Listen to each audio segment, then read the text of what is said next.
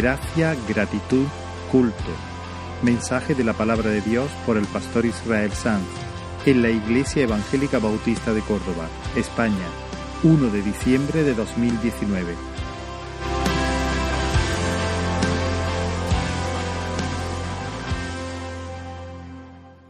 Os invito a abrir la palabra del Señor en Hebreos capítulo 12. Hebreos capítulo 12. En el año 1984, cuando yo tenía 10, y algunos no habíais nacido y otros pues teníais más, pero salió un anuncio comercial en la tele que yo creo que los que tengan más de 35 o 30, no, yo creo que los que tengan más de 30 años eh, lo tendrán registrado en su memoria. Y me atrevo a decir que incluso la mayoría de, personas que lo vieron han usado eh, de una o de otra manera su eslogan, porque ha sido uno de los de los eslóganes más famosos, más, eh, sí, más conocidos de la publicidad. Se le pidió a un publicista catalán, Pérez Montalá, que, pensara en algo para vender ese producto TEN, TEN con bioalcohol. y el eslogan claro es, el algodón no engaña. Todos hemos usado o esa frase o esta expresión, eh, la prueba del algodón. Vamos a hacer la prueba del algodón. ¿Recordáis, no? Eh, luego lo pusieron en versión eh, va a decir feminista, no sé, no sé cómo expresarlo. ¿eh? Aquí cualquier palabra puede ser usada en mi contra, ¿no? Pero en principio era una mujer o una limpiadora que estaba limpiando una vez, unas veces era, porque esto estuvo por más de 15 años en, la televisión, no el mismo anuncio, con diferentes versiones. Eh, se limpiaba un baño, se limpiaba otra cosa y después de que la mujer había limpiado llegaba un hombre bien vestido, el mayordomo, creo que en algunos anuncios le llamaban Tomás, y entonces demostraba que aquello que parecía limpieza no era, no era tal. Había mucha suciedad que pasaba desapercibida a simple vista, pero estaba ahí. Pasaba un algodón por encima de cualquiera de las superficies y entonces lo mostraba. Aparecía la suciedad ahí pegada al algodón, ¿no? Se veía eh, gris o sucio y decía el algodón no engaña. Lo que me propongo en esta mañana es ayudarnos, ayudar a la iglesia quiero hacer la prueba del algodón. La prueba del algodón. Y me parece a mí que hay muchos versículos que, que funcionan como un algodón que puede pasarse por, por nuestra alma y probar la, la calidad eh, de nuestra fe o la realidad de nuestra fe. Y yo quiero usar este que se encuentra en Hebreos capítulo 12. Vamos a leer dos versículos solamente y ni siquiera vamos a explicar los dos versículos. Voy a centrarme en algo muy sencillo, quiero ir muy directo, muy al grano. Voy a dejar cosas sin explicar, cosas importantes, de peso, pero que para el propósito de este mensaje creo que será mejor dejar a un lado.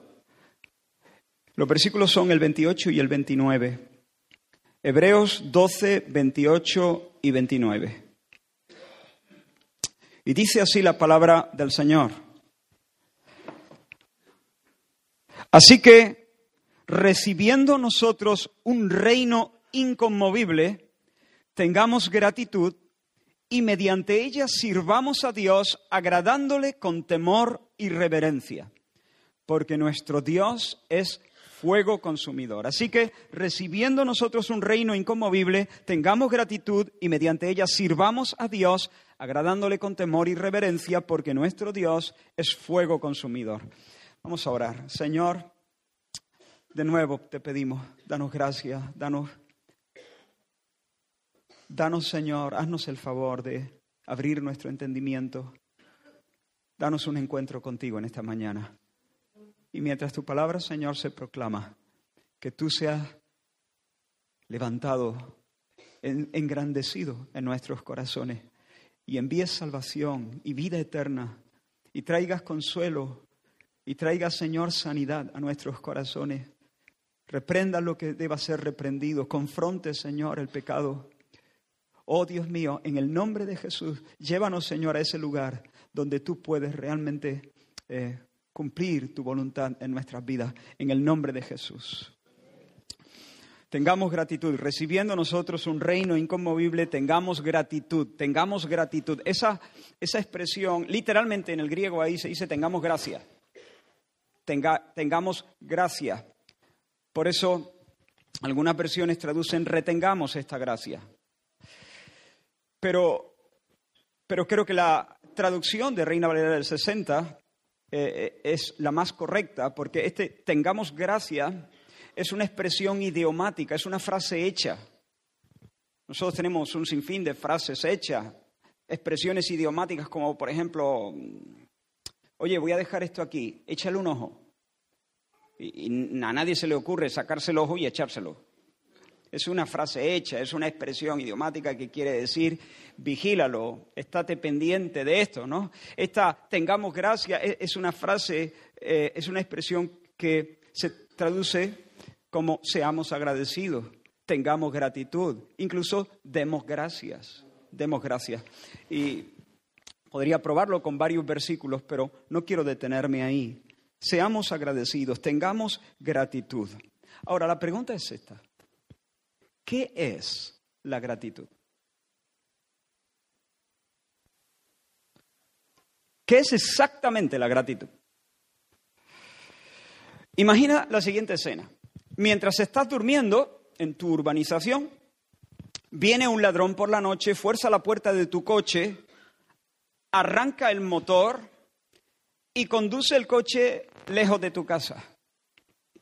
Cuando te despiertas por la mañana, recibe la triste noticia de que alguien montado en un coche no ha podido frenar en la curva y se ha despeñado por el barranco que hay justo lindando con tu finca. Luego descubres que ha sido el ladrón que te quitó el coche que se despeñó por el barranco. Y alguien te informa que el coche, desde, desde que fue arrancado, no tenía freno, le habían fallado los frenos. Y entonces te percatas de que si el ladrón no te hubiera quitado el coche, posiblemente serías tú el que habrías caído por el barranco porque el coche no tenía frenos cuando lo dejaste aparcado por la noche.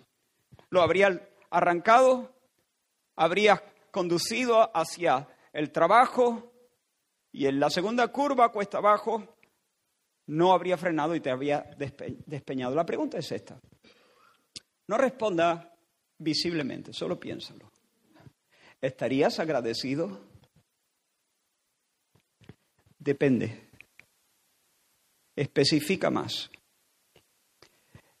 ¿Estarías agradecido al ladrón? La respuesta es no. En todo caso, estarías agradecido a Dios. Señor, gracias. He sido librado de un accidente seguro. Pero no estarías agradecido al ladrón. ¿Por qué? Porque su intención no era hacerte un bien. Su intención, o sea, ese tipo violentó tus derechos más básicos. Porque el derecho a la propiedad privada es uno de los derechos básicos de la persona, del ser humano aunque algunos se resistan a reconocerlo. Así que no sentirías gratitud, hacia Él. En todo, en todo caso, si tienes un corazón muy noble, muy tratado por el Señor, ¿sentirías tristeza por Él? Y aunque no se ha matado, va a tener que pasar una buena temporada en el hospital, ¿sentirías dolor por su pecado, compasión hacia su alma? Eso si tienes un corazón bastante tratado por el Señor. Ahora, imagina otra escena. Alguien te invita a comer y te pone de lo mejor de su despensa, pero en realidad es una invitación con segunda. Porque lo que está buscando en realidad no es agasajarte, ni honrarte, ni bendecirte, quiere venderte algo. O quieres sacar información de ti y por eso te ha invitado a comer. Es un regalo pero con segunda. ¿Estarías agradecido? ¿Disfrutarías la comida? Si es buena, sí, ¿no? Pero no estarías agradecido. ¿Por qué? Porque un regalo con segunda no es un regalo, es una compra. Y aunque puedas disfrutar mucho la comida, o cualquier regalo con segunda, aunque puedas disfrutar mucho del favor que te hagan, en realidad tu alma nunca va a ser movida a la gratitud porque esa persona tenía otras intenciones. Te puedo preguntar, ¿te gusta el regalo? Sí, mucho. ¿Estás contento? Sí. ¿Estás agradecido? No. Ahora, imagínate una tercera escena. Alguien entra a tu casa que está ardiendo, está en llamas, y alguien entra para salvar a tu mascota que se ha quedado eh, allí dentro. Finalmente, el tipo logra salir a duras penas de entre las llamas, tiene los pulmones llenos de humo y tiene los antebrazos en carne viva y en sus manos trae al cachorro, pero lo trae muerto. No ha conseguido salvarlo. La pregunta es, ¿te sentirías agradecido? La respuesta es sí. Pero el regalo no, no se puede disfrutar, no hay regalo, está muerto. El premio no, no, no está. Pero la intención basta.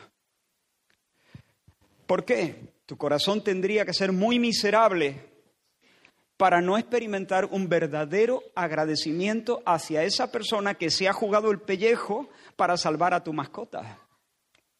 Eso habría sido una evidente manifestación de su bondad, una manifestación de, de, su generosidad. Y eso provoca en ti un agradecimiento sincero. Eso mueve tu corazón a la tierra de la gratitud. Quiero que entendamos, hermanos, la gratitud va más allá del regalo, del disfrute de un regalo. La gratitud se enfoca en la buena disposición del dador. La gratitud trasciende el don para mirar al donante. La gratitud no se queda en el don, en el regalo. Se engancha, se ancla, trasciende para anclarse en el donante, en el dador del regalo. Si hay regalo, pero no hay bondad detrás del regalo, el corazón no siente gratitud.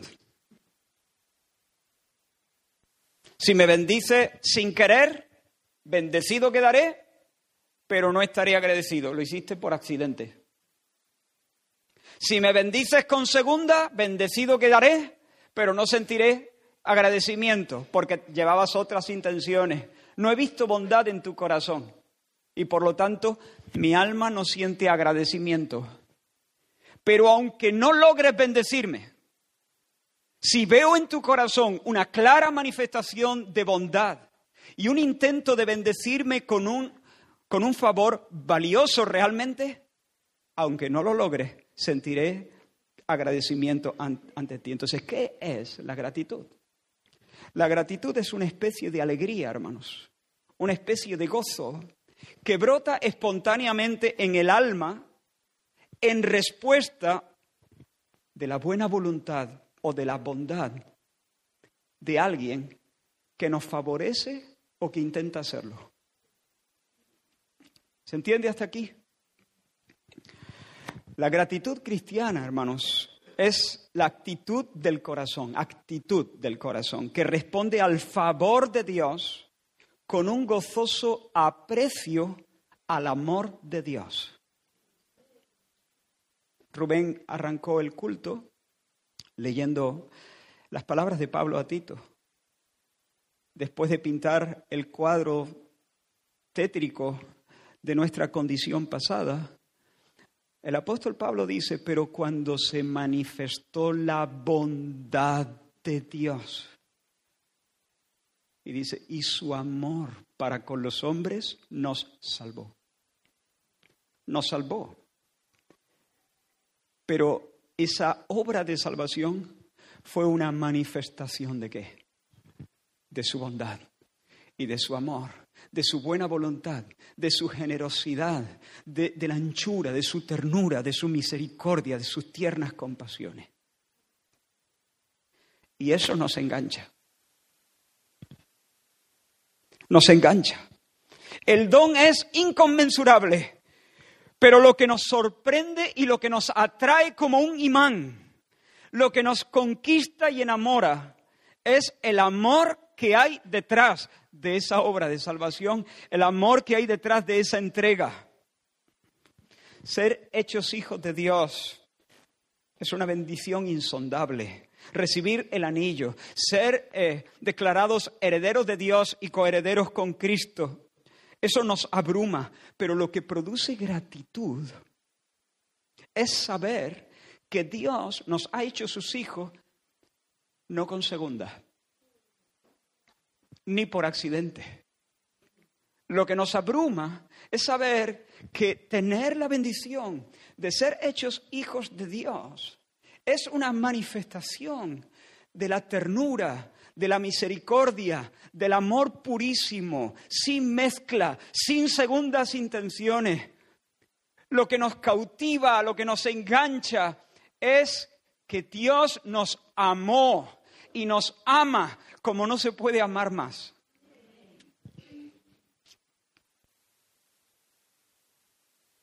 Mirad cuál amor nos ha dado el Padre para que seamos llamados hijos de Dios. Nos ha dado un regalo, un don, el derecho de ser hijos de Dios.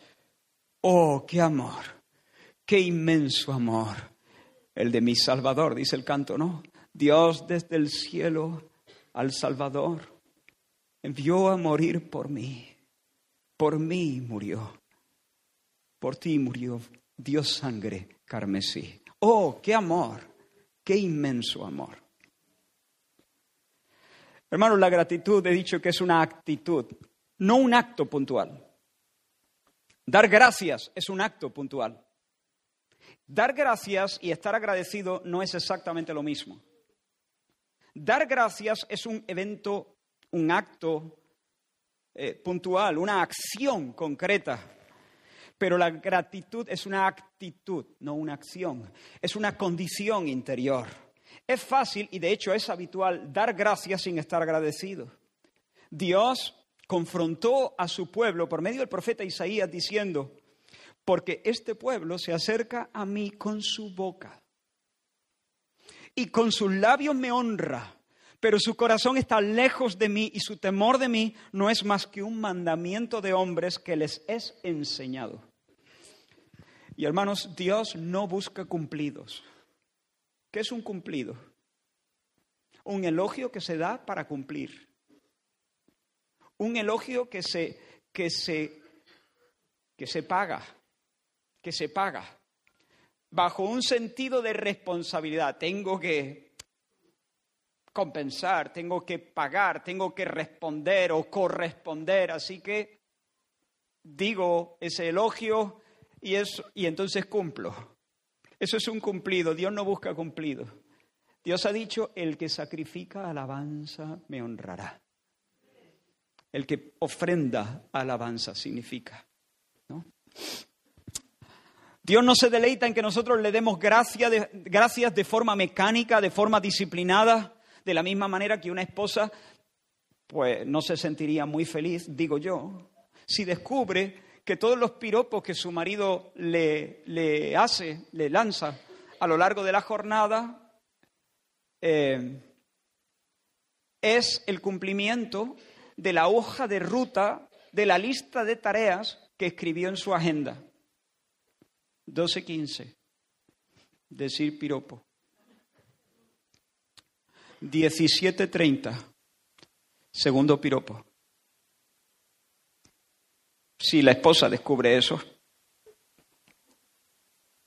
se sentirá profundamente desilusionada.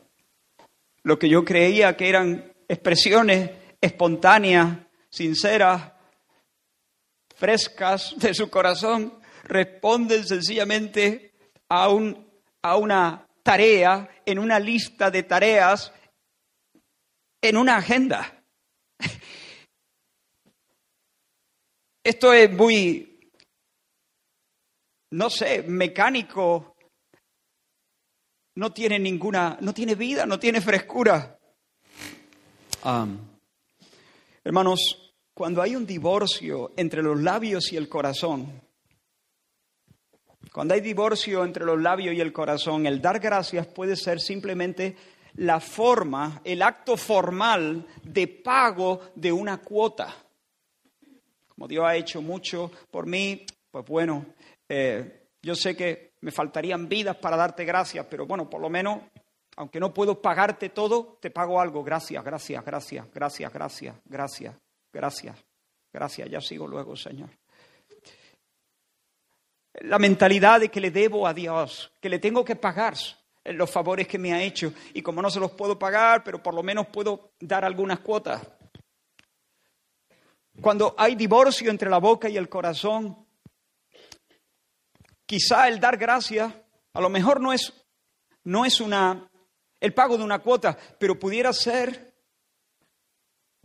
y esto también es peligroso, una especie de mantra. Una especie de, de, mantra que, se, que, se, propone mm, repetir ese concepto para influir, para inducir los sentimientos de alguna manera, para fabricar un estado de ánimo, para toquetear nuestro ser interior a nivel psicológico y llevarnos a una experiencia extática o algo así. ¿No? no siento agradecimiento, pero bueno, gracias, gracias, gracias, gracias. Y me sugestiono a mí mismo y al final consigo estar en un estado de ánimo donde siento algo parecido, pero falso, de a la gratitud.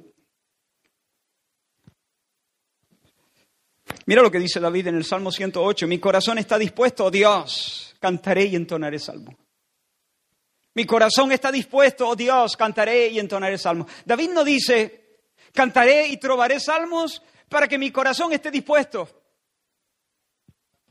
Mi corazón eh, está hecho un callo, pero no importa, voy a cantar y a entonar salmos para ver si mi corazón se levanta.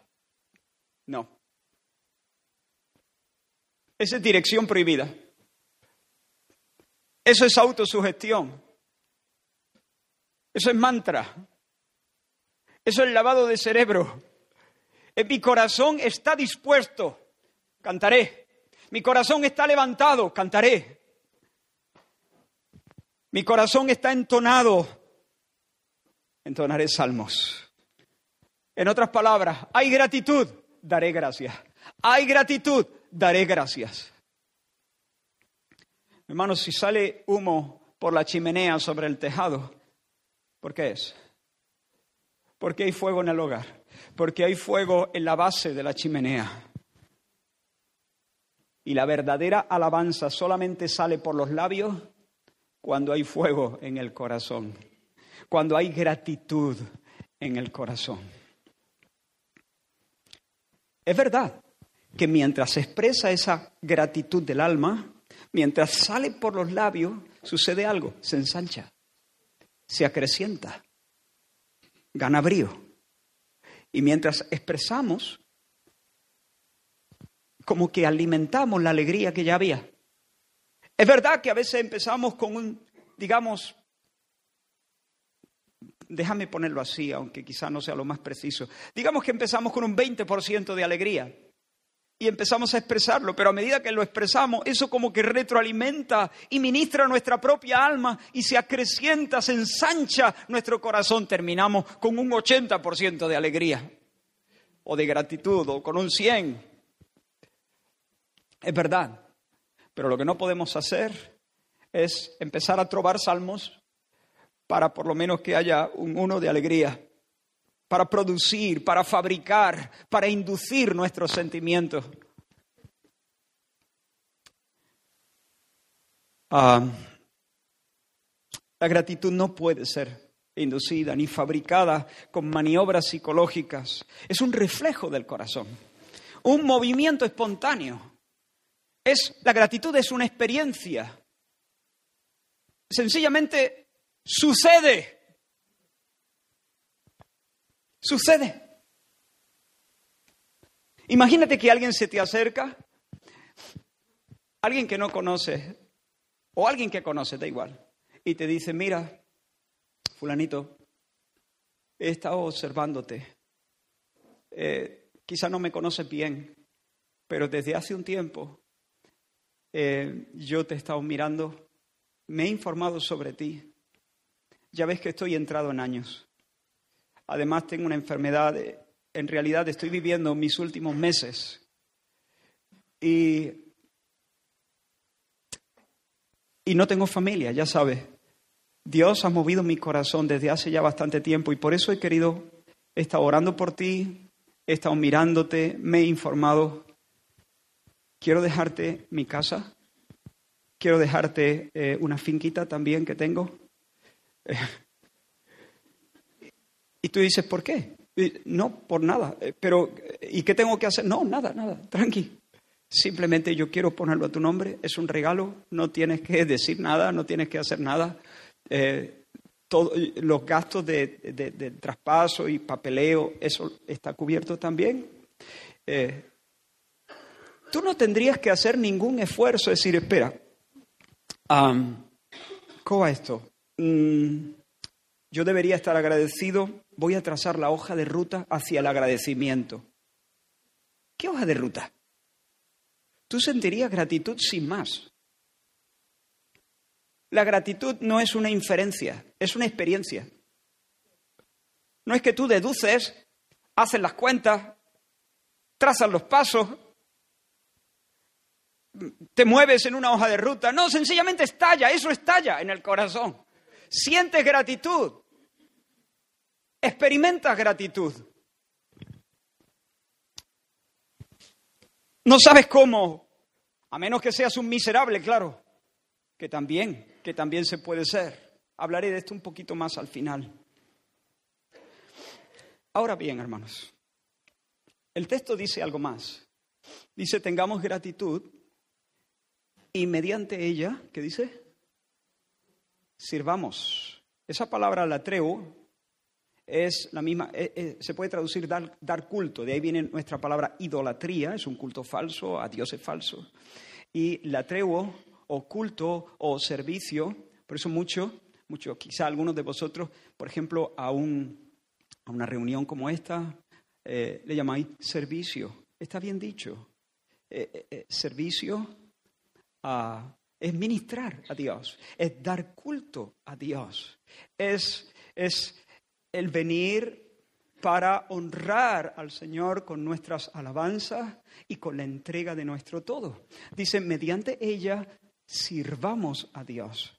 Hermanos, mediante ella quiere decir impulsados por ella. Tengamos gratitud e impulsados por ella demos culto. Sirvamos al Señor, ministremos al Señor. Así que la gratitud no es solo esa, esa especie de alegría que sentimos ante la manifestación, ante el conocimiento de una bondad manifestada, de una buena voluntad que alguien ha manifestado a nuestro favor. La gratitud es un motor también. La gratitud afecta nuestro comportamiento, nos empuja al servicio a Dios. Esa especie de alegría que es la gratitud necesita expresarse de alguna manera, requiere espacio, el gozo siempre requiere espacio. Eh, requiere canales, pide avenidas para moverse y para salir y para expresarse y para ensancharse. Eh, eh, las emociones son así. Tú pídele a la madre que deje de abrazar a su hijo, la mata. ¿Sí o no? Pídele a la esposa que, que ama a su esposo y lo admira, pídele que no lo bese. Les corta el rollo. Pídele al seguidor de la Roja que vea, vea el partido, la final del Mundial. Mira que vamos a echar mano de la final del Mundial. Está, está ya lejos, pero bueno, eso es lo que tenemos, eso es lo que tenemos de momento. Que vea la final España-Holanda y cuando Iniesta marque, permanezca inmutable. No cante, no mueva una ceja. Pídeselo, lo revienta, lo mata, le cortan las alas, porque las emociones, ese tipo de alegrías, ese tipo de emociones necesitan avenidas, necesitan canales para expresarse. Y a medida que se expresan, se ensanchan más todavía. Necesitan eso. Pídele al padre del pródigo que no monte una fiesta. Pídeselo. Dile a la mujer que ha encontrado su dragma que no tiene por qué hacer, no tiene por qué llamar a las vecinas y alegrarse y hacer una merienda. Díselo. Dile, no hace falta que lo haga. Ella que te dirá, ya. Entonces, ¿entonces qué? Que no hace falta que lo haga, ya. Entonces, ¿entonces qué? Es que yo no lo estoy haciendo porque haga falta que lo haga, es que quiero, me apetece hacerlo, estoy contenta y ¿qué le vamos a hacer? Eh, eh, eh, cuando las emociones están ahí, necesitan caminos, necesitan expresarse. Esto es lo natural, es la respuesta natural de un corazón. Del mismo modo, el gozo de la gratitud necesita vías también de expresión. Si al cristiano le quitas la posibilidad de servir a Dios, lo mata. Le corta el rollo, le cortas la sala. Quítale el culto, te lo carga. Y no me estoy refiriendo solamente a la reunión dominical. Te lo carga, lo, lo asfixia. ¿Por qué? Porque es la respuesta natural de un corazón agradecido. La gratitud siempre te impulsa, te constriñe, te empuja, te lleva, te moviliza. Nadie puede estar agradecido sin estar motivado. Nadie puede estar agradecido sin estar motivado, porque la gratitud nos mueve, nos motiva, nos lleva a la tierra de la entrega total, del culto. Bien, acabo de pasaros el algodón. Esa es la prueba del algodón. No es la única prueba del algodón, hay más. Pero esa es una verdadera prueba del algodón, por usar el eslogan. Si no hay culto, no el domingo, si no hay culto en tu corazón, no siempre con la misma intensidad, no siempre en el mismo nivel de calor y de pasión. Hay fluctuaciones, pero si no hay culto es porque no hay gratitud.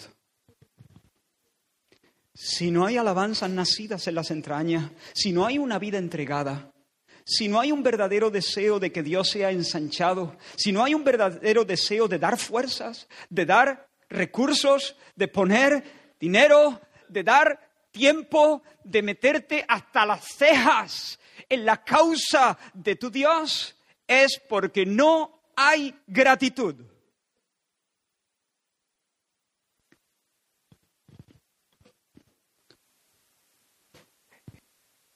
Y si no hay gratitud, es porque no se ha conocido la bondad del Señor.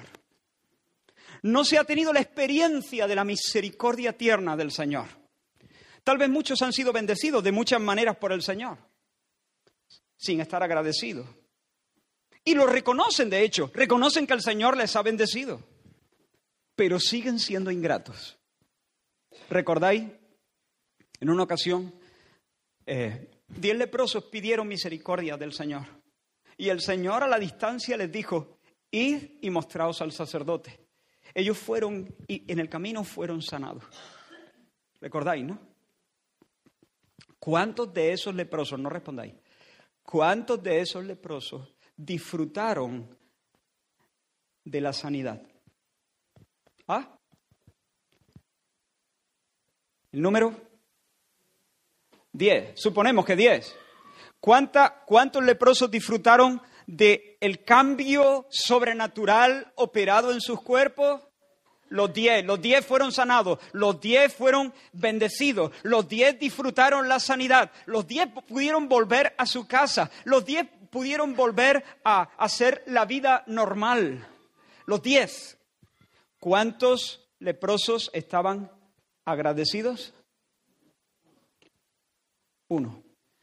¿Qué pasó con los otros nueve? Le preguntó Jesús a uno. Uno, solo uno volvió. Solo uno volvió al Señor.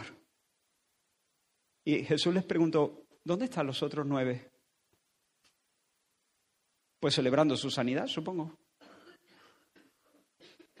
Pero no estaban agradecidos. ¿Por qué no estaban agradecidos? Porque no habían visto, no habían visto la bondad. Sus ojos permanecían ciegos a las tiernas misericordias. Se habían quedado viendo solamente el regalo y estaban flipando. Flipando con su regalo. Pero hubo uno que detrás del regalo vio la bondad del Señor y su amor para con los hombres. Y eso lo, eso lo enganchó. Quedó ligado. Brotó la gratitud, cosa que en los otros corazones no. Los otros estaban ciegos a la gloria. Estaban ciegos a la hermosura de las misericordias del Señor, pero este no. Este se dio cuenta de que aquel favor que había recibido, si bien era imponente, si bien era una cosa maravillosa, mostraba algo más maravilloso aún, la generosidad, la bondad, la misericordia, la compasión del donante, del dador. Aquí nosotros tuvimos, no voy a mencionar nombres, aquí nosotros tuvimos una pareja querida por alguno, tuvimos una pareja a la cual el Señor bendijo de una manera tangible y profunda, regalándole a ella una sanidad tremenda. Una sanidad, yo diría que espectacular. El Señor montó la cosa de tal manera que a nadie le puede quedar dudas de que Dios mismo actuó en su vida.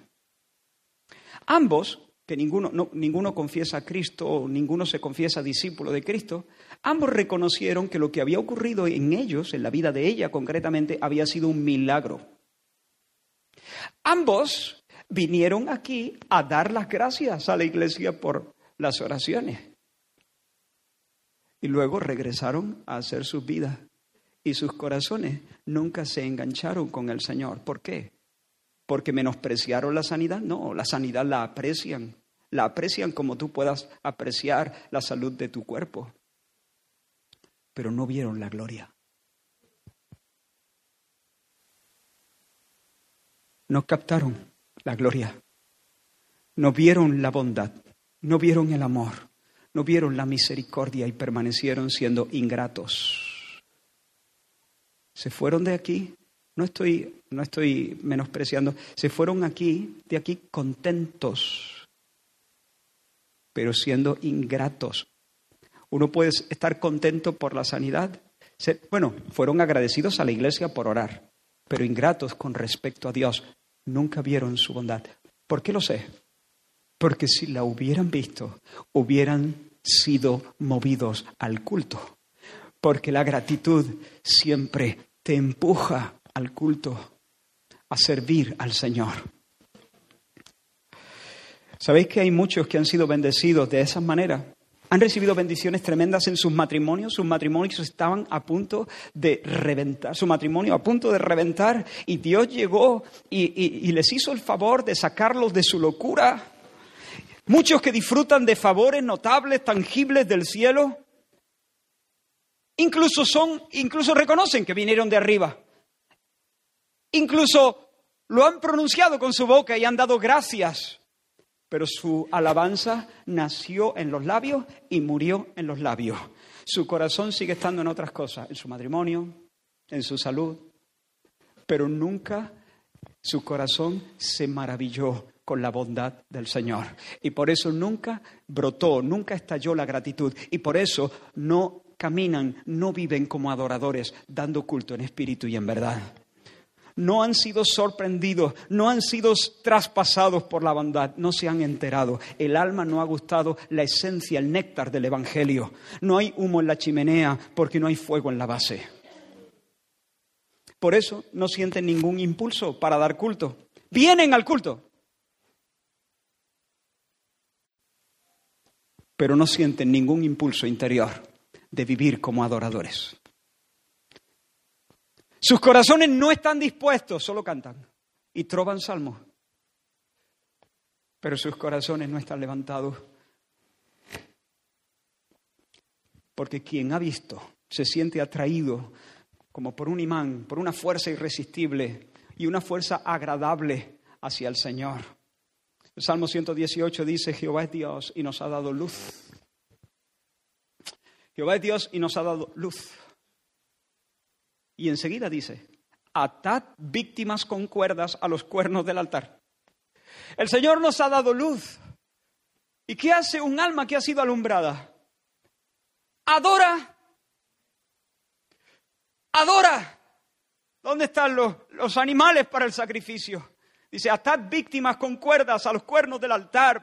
Hay que sacrificar Está hablando en los términos del antiguo pacto donde se hacían ofrendas de animales, ¿no? Y por eso dice, atad cuerdas con, eh, eh, con cuerdas las víctimas a los cuernos del altar donde van a ser sacrificados. A las víctimas había que atarlas porque, claro, los bichos no, no se prestaban al sacrificio, no, no, no les hacía gracia. Y entonces las ataban con cuerdas al altar y el adorador porque tenía gratitud, entonces honraba al Señor de esa manera y reconocía eh, el amor divino detrás de los favores que había recibido. El Señor sigue pidiendo lo mismo, pero ahora las víctimas somos nosotros. La ofrenda no es una tórtola, un palomino, eh, una vaquilla, un cordero. Ahora la ofrenda eres tú ruego por las misericordias de Dios. Por las misericordias de Dios. Considera las misericordias de Dios. Mirad cuál amor nos ha dado el Padre. Os ruego, en base a eso, a la manifestación de la bondad del Señor y su amor para con los hombres, que os presentéis como sacrificio vivo, santo, agradable a Dios. ¿Quién es la ofrenda? Tú. ¿Y con qué cuerda te ata Dios al altar? Cuerdas de amor. Cuerdas de amor. Esas son las cadenas que el Señor nos pone. Cuerdas de amor. No nos trae obligados. Por eso la Biblia dice, tu pueblo se ofrecerá voluntariamente a ti en el día de tu poder. Jehová es Dios y nos ha dado luz. Y un alma alumbrada se pone sobre el altar. Se entrega en cuerpo y alma se presenta como un sacrificio vivo, santo y agradable al Señor. Se pone a la orden del Señor. Se pone a servir al Señor. No hace falta que le den un cargo o un espacio concreto en su casa, en la soledad, en el santuario interno de su mente. Hay culto, hay culto en su, en, su vida. toda su vida se convierte en, en un servicio, en un servicio a Dios. A veces con más emoción, a veces con menos, a veces con más pasión, a veces con menos. Ese sería otro tema.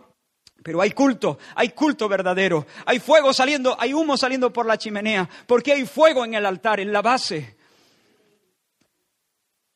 Estamos en el altar como esa víctima. Nos damos a Dios, nos entregamos a Dios por su nombre, por su causa, contigo, Señor, por ti, Señor, mi vida, mi tiempo, mi dones, mi hijo, mi familia, mi coche, mi dinero, mi fuerza, mi presente, mi mañana, si tú me lo concedes. Oh Señor, no quiero estar en ningún otro sitio. Mis cosas no son mi matrimonio y mi dinero y mi salud. Mis cosas, Señor, es tu reino.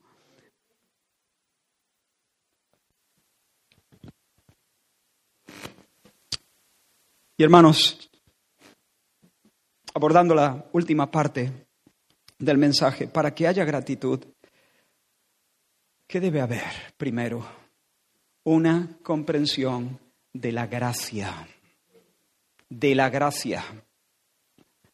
Este es el orden, hermano. Gracia, gratitud. ¿Te das cuenta que tienen la misma raíz? Gracia. Ahí tienes una persona agraciada y tendrás una persona agradecida. ¿Ha comprendido la gracia? ¿Estalla la gratitud en su corazón? Y la tercera cosa, culto. Gracia, gratitud, culto. La vida cristiana comienza no alcanzando, sino recibiendo. Recibiendo nosotros un reino inconmovible. Tengamos gratitud. Ese es el orden. La vida cristiana no comienza con una conquista, comienza con un regalo, con un don. Un reino inconmovible. Tantas cosas habría que decir. Estoy tentado a poner el cronómetro este a cero. Empezar de nuevo para explayarme hablando del reino inconmovible. No lo haré, quizá en otra ocasión. Pero un reino inconmovible. Ah, el escritor de Hebreo está hablando de Sión. En Sinaí Dios rugió como el legislador, el buen legislador, el amable legislador, pero en Sión, en Sión Dios se sentó y la estableció como su habitación. Allí en Sión Dios reina para la alegría de la tierra entera. Allí en Sión el Dios vivo reina y gobierna, sentado en el asiento, en el trono. Y por eso Sión es la ciudad de la vida, porque allí reina el Dios vivo. Y Sión es la ciudad de la verdad. Y Sión es la ciudad de la alegría y del progreso verdadero y del orden y del descanso y de la plenitud y de la felicidad y de la armonía, armonía del hombre para con Dios, armonía del hombre para con su prójimo. No es una tierra de caníbales, no es una tierra de puñaladas por la espalda, no es una tierra de, de mentiras, de fraude y armonía del hombre con el cosmos entero, con la, con la creación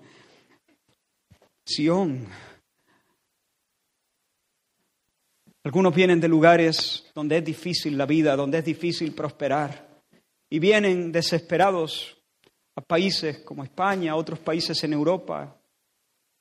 Arriesgan muchas cosas para cruzar a Estados Unidos y luego tienen el gran reto de conseguir papeles. Pues claro, tener papeles en Estados Unidos o tener papeles en Alemania también en España, es, un, es una cosa buena.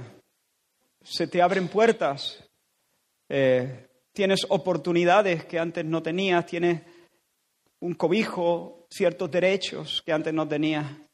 Oh, hermanos, hemos recibido papeles en Sion. Papeles en Sion. Y si tú sabes lo que es Sion, si tú sabes que esa es la tierra donde no habrá despedida, donde no habrá muerte, donde no habrá injusticia, donde no habrá enfermedad, donde no habrá lágrimas. Y esto es lo de menos. Estoy diciendo lo que no habrá, pero espérate que te diga lo que habrá. Estará Dios. Dios con nosotros Sión es la tierra de Emanuel, hermano. Es la tierra de Emanuel. Él con nosotros. Vivir constantemente bajo su sonrisa amable. Papeles en Sión, hermano. Si tú tienes papeles en Sión, si tú tienes papeles en Sión, tú eres la persona más rica que ha pisado este planeta. Estás a salvo. Estás seguro. No hay manera de frustrar tu suerte.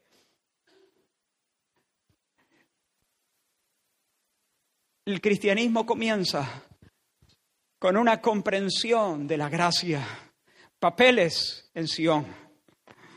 Qué bendición. La bendición es descomunal, hermano, descomunal. Y además nos damos cuenta de que es un regalo. No la ganamos. No tuvimos que hacer el pino con las orejas. No tuvimos que completar toda una, secuencia de, requisitos para que Dios nos dé papeles. No, no tuvimos que rellenar instancia alguna, ni recorrer todos los mostradores del mundo. No tuvimos que pelear con uñas y dientes para tener nuestros papeles en Sion. Un regalo, gracia absoluta. Pero Pero lo más, lo más asombroso es que ¿a quién le ha dado Dios papeles en Sion? No han sido los serafines ni a los arcángeles. A nosotros. A nosotros.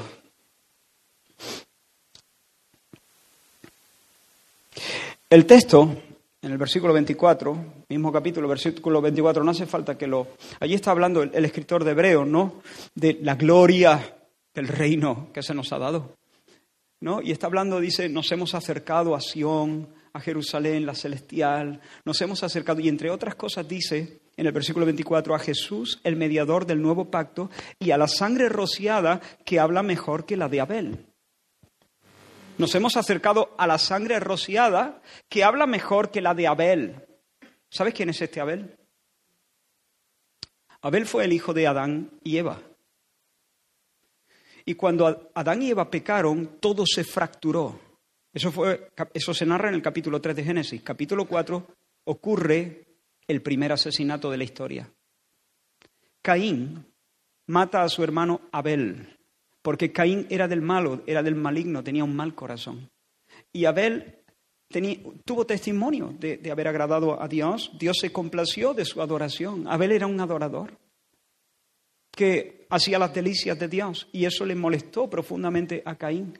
Y Caín se ensañó con él y lo mató. Y la sangre de Abel quedó tirada en el suelo. Y dice aquí que la sangre de Abel clama. Dice que nos hemos acercado a la sangre que habla, a la sangre rociada, y aquí se está refiriendo a la de Jesús, que habla mejor que la de Abel. Así que la de, la de Abel habla, habla peor, pero habla. ¿Qué dice la sangre de Abel? ¿Qué habla la sangre de Abel? ¿Qué es lo que pide la sangre de Abel? Venganza.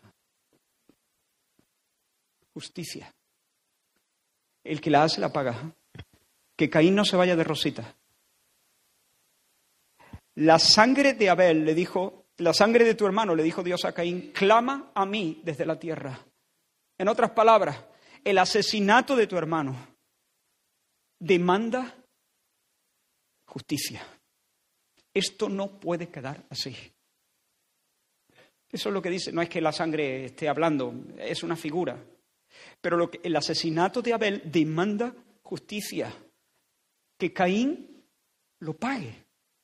Pero hermanos, ¿no te parece que todos nosotros, de una o de otra manera, somos Caín? Sí, es verdad, no hemos matado a Abel concretamente. Pero quiero repasar rápidamente la segunda tabla de la ley, aquellos mandamientos que se relacionan con nuestra, eh, con nuestra relación y amor al prójimo. Honra a tu padre y a tu madre. ¿Has honrado de una manera perfecta a tu padre y a tu madre? En algún momento lo menospreciaste. No matarás. Jesús dijo, si tú aborreces, llamas necio, llamas fatuo a tu hermano. Si tienes rencores hacia él, ya eres un homicida. No cometerás adulterio, Jesús dijo, cualquiera que mira, mira a una mujer o a un hombre para codiciarlo ya adulteró con él o con ella en su corazón. No robarás. El fraude, toda forma de fraude. No mentirás.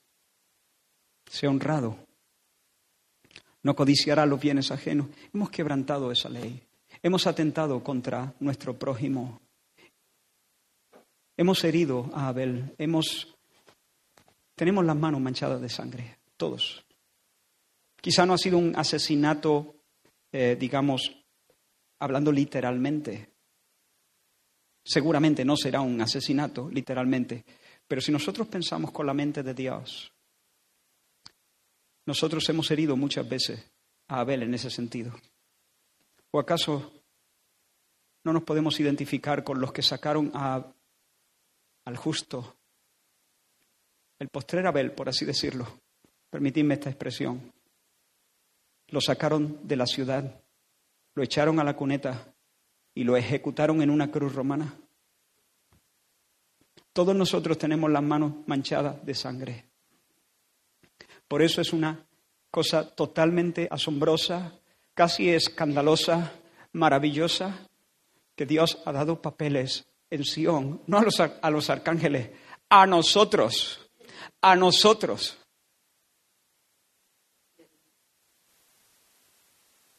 ¿Por qué? Porque la sangre de Jesús habla mejor que la de Abel. ¿En qué sentido habla mejor? Que habla mejores cosas. La sangre de Abel pide justicia, la, la sangre del Señor Jesucristo pide misericordia, ofrece perdón. Lo que dice la sangre de Jesús es, ya está, la justicia se ha hecho, la venganza se ha ejecutado, se ha derramado la sangre de Caín. En realidad no es la de Caín, sino del sustituto de Caín.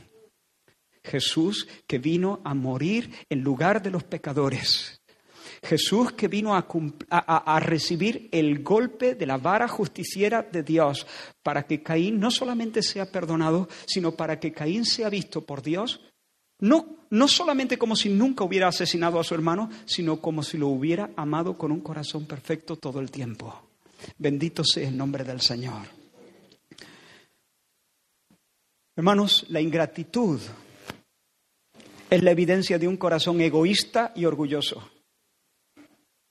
La ingratitud es la evidencia de un corazón egoísta y orgulloso, un corazón ensimismado y soberbio. El egoísta se centra en el regalo. Al egoísta le da el regalo y flipa. El cielo, por ejemplo, ¿no? O su versión, la versión que tiene del cielo. Y flipa con el cielo, pero nunca hace la conexión. Porque su mundo es pequeño, acaba donde acaba su nariz. En su mundo estrecho no hay sitio para el otro, solamente para él y su regalo. En todo caso, el otro, pero como un mero portador de regalo. Pero nunca hace la conexión entre el regalo y el dador del regalo y su corazón amante. Por eso nunca va a ser agradecido. El egoísta no es agradecido. Y la ingratitud, en la base de la ingratitud hay o egoísmo u orgullo. Porque el orgulloso, el orgulloso es posible que haga conexión pero no ve una gran cosa amar a una persona tan amable como yo. Sí, sí, vale, me ha dado una cosa fenomenal, estoy contentísimo. Vamos, que tampoco... Pues yo me lo merezco. De hecho, sería injusto si no me lo hubiera dado. El otro no ha hecho la gran cosa. Pero cuando alguien es humilde y los creyentes necesariamente tienen que serlo, o si no, no serían salvos, Cuando uno comprende que el regalo no es merecido, no lo merece y se, asombra. El orgulloso está contento con su regalo, pero no se maravilla de recibirlo. Como que lo da por sentado, bueno, es lo normal que alguien trate con, de esta manera a alguien tan digno y tan importante y tan maravilloso como yo. Y muchas personas, aunque no lo dicen con esas palabras porque sería grotesco, piensan así. No es, tan, no, es tan, no es tan feo nuestro pecado, no es tan mala nuestra condición. Pero si el Señor en esta mañana te da luz para entender cuál es tu verdadera condición y que tienes las manos manchadas de sangre, y te da luz para ver que Jesucristo ha venido a morir por los pecadores y su sangre derramada se derrama en el lugar de la sangre de los pecadores, para que tú puedas ser perdonado, recibido y eh, bendecido con la vida eterna. Entonces tú correrás al altar a entregarte sin reservas y a adorar por el resto de tu vida y, y, por todos los siglos sin fin al Dios que te ha salvado. Porque no te quedarás ensimismado con tu regalo, sino que harás la conexión. Si te da luz, harás la conexión. Si el Señor te da luz, harás la conexión. Y te asombrarás de la bondad del Señor. Gracia, gratitud y culto. Dios da de gracia, nosotros recibimos y estalla la gratitud y en respuesta nosotros nos entregamos completamente. ¿Te, acaba de dar, te has dado cuenta que acabo de cerrar el círculo? es la pescadilla que se muerde la cola, no, es el círculo, es una relación perfecta. De nuevo estamos en la danza. Gracias, gratitud, culto. Gracias, gratitud, culto. Eh, el ciclo se cierra. Dios extiende su mano y da. Nosotros levantamos nuestras manos y nos damos. Él nos da, nosotros damos, Él nos ama. Nosotros le amamos porque Él nos amó a nosotros primero. Y esa es la vida eterna. Conocer a Dios de esa manera y vivir en amor por los siglos sin fin. Así que quiero terminar invitándoos a cantar de nuevo a menos que tengáis otro canto vosotros que... Eh, pero quizá este canto que hemos cantado en segundo o en tercer lugar, al mirar tu cruz, ¿no? porque había ahí varios varios versos que me, que, me, que me hicieron conectar con todo lo que había en mi corazón para compartir en esta mañana. Si tú eres cristiano, y sientes que tu corazón se ha empequeñecido por lo que sea y no, y, no hay fuego, no, o sea, hay solamente brasitas, brasitas en, en la base de la chimenea, pídele al Señor luz, entendimiento de su gracia. Yo te digo lo que el apóstol Juan a sus hijitos, mirad cuál amor nos ha dado el Padre, mirad, considera, considera, considera Considera el Evangelio. Considera el Evangelio. Considera el valor de la sangre del justo derramada. Considera. Pero si tú estás aquí y reconoces que no hay culto en tu corazón, vienes al culto, pero no eres un adorador. Entonces yo te ruego, te suplico, no te engañes a ti mismo. No te engañes. No te engañes. No importa si lleva toda tu vida siendo evangélico. No importa. No te engañes a ti mismo. No sea que cuando mueras descubras que nunca fuiste. Si el Señor te conoce, pero tú también sabes cosas de ti. ¿Hay culto en tu alma? ¿Hay un verdadero... Cuando te quedas solo, el lunes, a mitad de mañana, no digo que todos los lunes a mitad de mañana tú vibres y... No, pero me estoy explicando, cuando te quedas solo, no cuando estás aquí, cuando, cuando estás solo, tu corazón es un corazón que adora. ¿Tienes verdaderos deseos de servir al Señor? ¿Tienes verdaderos deseos de que tu vida sea para su gloria? ¿Flipas con la bondad manifestada? ¿Te has quedado absorto al, pensar en el amor del Señor por ti? ¿Has tenido deseo de correr para entregarte sin reserva? Lo que tú quieras, Señor, lo que tú pidas, Señor, lo que tú me pidas, Señor, pero no lo hago por obligación ni para pagarte. Es que este es mi placer, esta es mi fiesta, esta es mi comida. Hacer tu voluntad, Señor. Haz de mí lo que tú quieras. ¿Has experimentado eso? ¿Lo experimentas? ¿Lo sigues experimentando? Si no es así, no te engañes. Dile al Señor, Señor,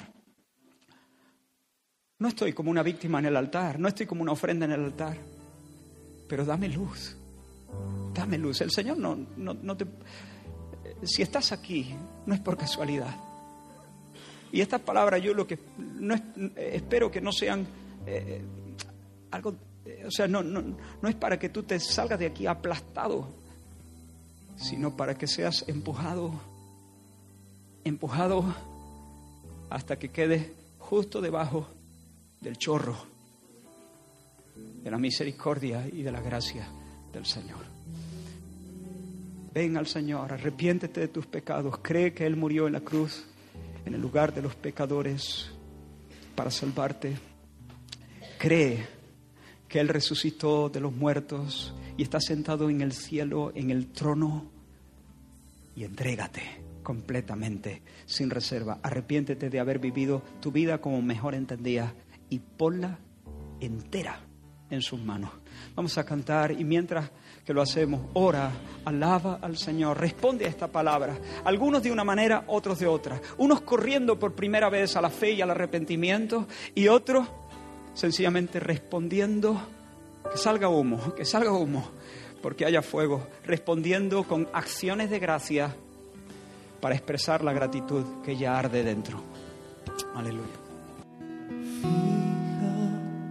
Tus ojos en Cristo, tan lleno de gracia y amor, y lo te